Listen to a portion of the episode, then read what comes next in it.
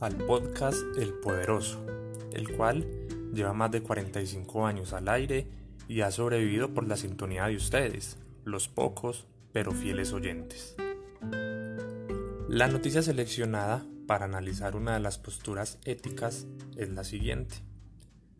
La Conmebol informó a través de un comunicado publicado en su página web que no aceptaba la solicitud del gobierno colombiano para aplazar la Copa América y por ende Colombia deja de ser sede del torneo de selecciones.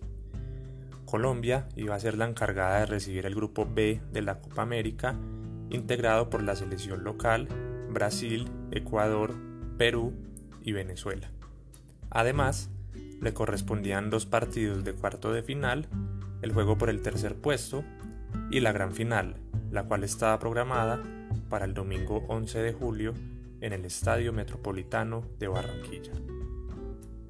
A esto se debe sumar que en algunos partidos que se disputaron en el país de Copa Libertadores se presentaron fuertes confrontaciones entre la fuerza pública y los manifestantes. En estas confrontaciones, la policía utilizó como medio de contención, entre otras cosas, gases lacrimógenos, sin prever que estos gases se dispersarían al interior del estadio y afectarían la integridad física de los jugadores, cuerpo técnico y todo aquel que estuviera en este espacio. Esto sin contar con la exigencia mental que significa jugar un partido de fútbol mientras a menos de 300 metros de distancia se libra una batalla campal que está teniendo repercusiones en todo el continente. Si bien el gobierno puso como motivo de aplazamiento la situación que está pasando el país producto del COVID, realmente la cancelación de la Copa obedece al estallido social que se vive en el país. Si analizamos la decisión tomada por la Conmebol de cancelar la Copa América en Colombia desde una postura ética utilitarista, nos encontramos con que fue la decisión más acertada posible.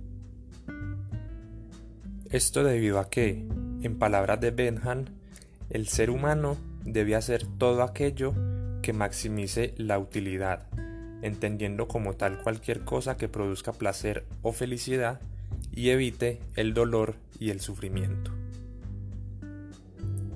Si la Copa América se hubiera realizado en el país, lo más seguro es que la protesta social y las movilizaciones se hubieran orientado en garantizar el mal desarrollo del certamen continental, generando así más confrontaciones, más represión, más muerte, más sufrimiento y por ende más dolor.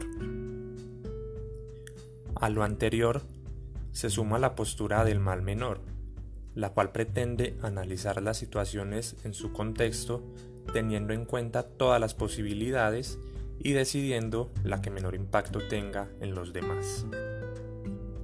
Al decidirse no realizar la Copa América, se puede garantizar que en las afueras de los diferentes estadios que iban a ser sedes de las elecciones no se van a generar confrontaciones entre la fuerza pública y los manifestantes, garantizando así la vida de los unos y de los otros.